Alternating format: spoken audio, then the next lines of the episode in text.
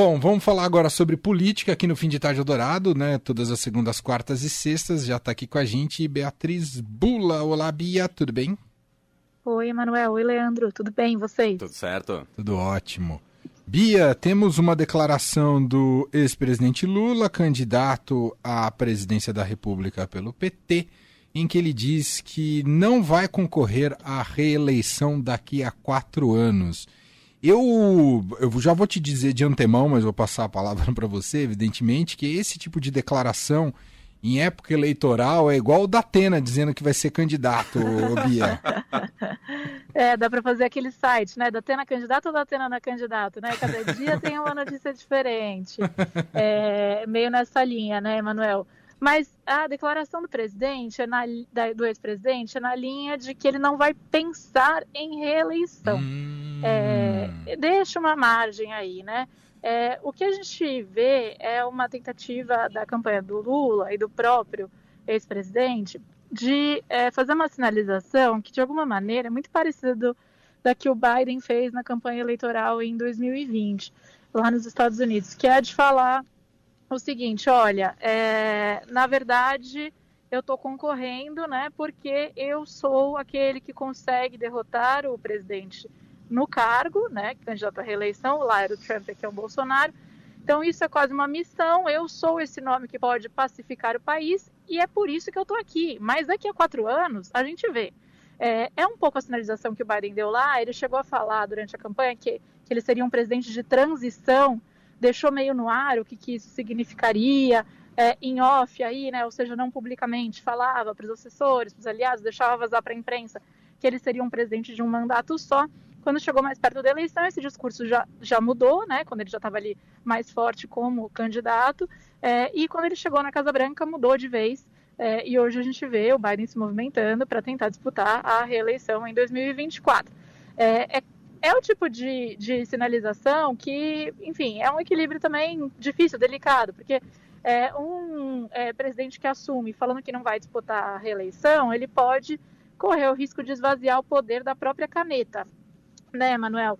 É, e, por outro lado, abre uma bolsa de apostas, aí, de especulações de quem seria esse sucessor desde já, é, muito antecipadamente, ou seja, gera alguma confusão para um cenário que já está um pouco confuso, é, mas é coerente com essa linha de discurso que a campanha petista vem estabelecendo de que é um plebiscito, na verdade, a favor ou contra o governo Bolsonaro e que, portanto, é, é ele está disputando porque ele é o único capaz de derrotar o Bolsonaro e como se entende é, aí, e aí o PT fala nós e as forças democráticas que estão do nosso lado e por isso teria se aliado a um adversário histórico como o Alckmin, é, como se entende que é um momento único é, na eleição brasileira, então, portanto, que faria sentido falar de eleger o Lula até para aqueles é, que resistem de alguma maneira ao nome dele. Pelo menos foi é, a receita de bolo lá dos Estados Unidos. O Biden teve que fazer isso porque tinha uma parcela grande do eleitorado democrata que era insatisfeita com a escolha dele e ele precisava energizar é, esse público. É, e aqui é, não, é, a, o Lula tem a base sólida dele, mas também quer ampliar para além desta base a gente vem assistindo esses movimentos. As conversas que ele tem feito com o empresariado, por exemplo, são nessa linha, né? É, de tentar é, conquistar apoio aí de setores que abandonaram apoio ao PT nos últimos anos, especialmente depois do segundo mandato da presidente, da ex-presidente Dilma Rousseff.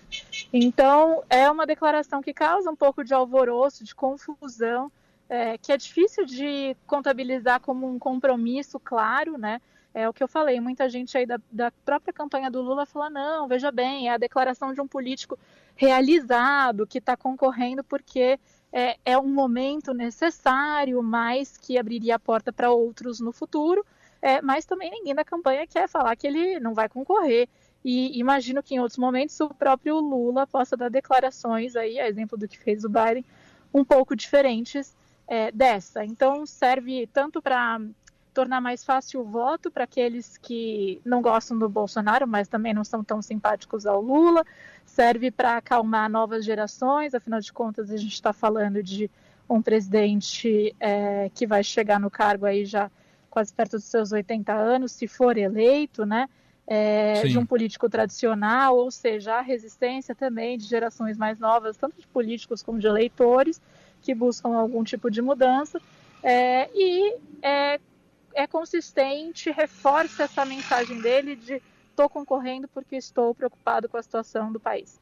Então, é, é, é um, um, elemento dentro da campanha, mas fato que causa confusão. Que, é, aí o Geraldo Alckmin retuitou esse, esse tweet do Lula, né, que ele falou isso numa entrevista, e, e normalmente a equipe do Lula vai publicando alguns trechinhos da entrevista dele, conforme ele vai concedendo a entrevista, no Twitter, né, do ex-presidente.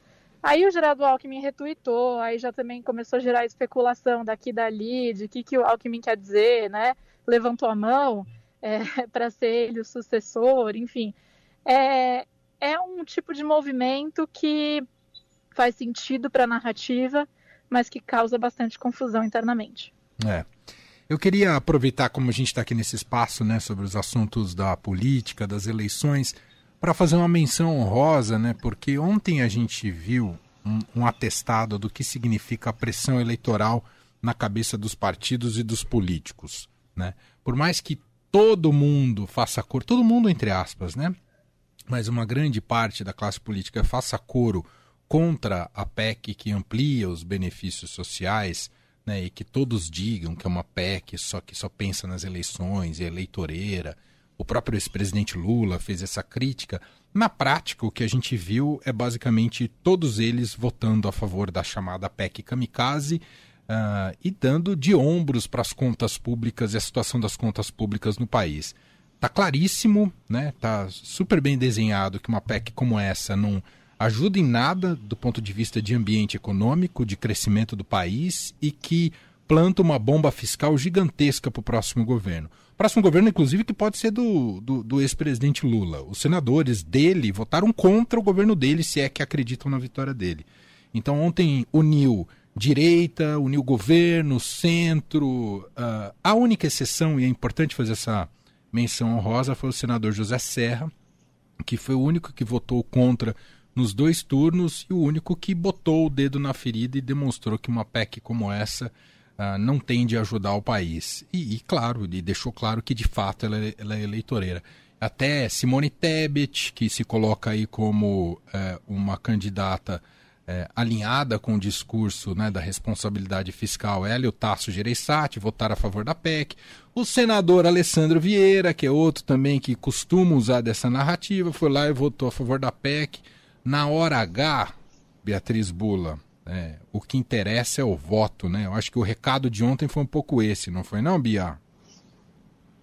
Totalmente, Emanuel. E é porque o que é, os políticos da oposição falam, né? E aí o pessoal fala é, é que como que você vai ser visto pelos seus eleitores, né? Daqui a a gente está perto. Estamos entrando em julho hoje, eleição é em outubro. Tem uma boa parte ali que está disputando.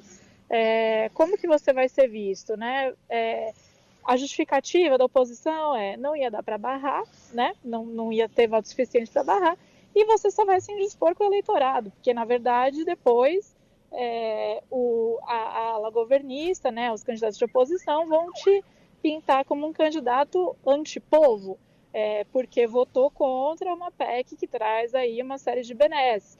Mas é fato que todo mundo sabe, eles ali sabem, que não é sustentável economicamente e vai representar um problema gigante, seja lá para quem for, é, que seja eleito em outubro, né? É, então é uma coisa de caráter bastante eleitoreiro.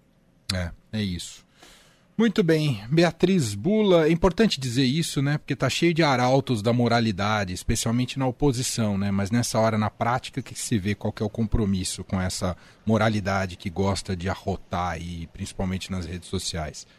Bia, muito obrigado mais uma vez, um ótimo fim de semana e até segunda-feira. Até segunda, obrigada. Beijo.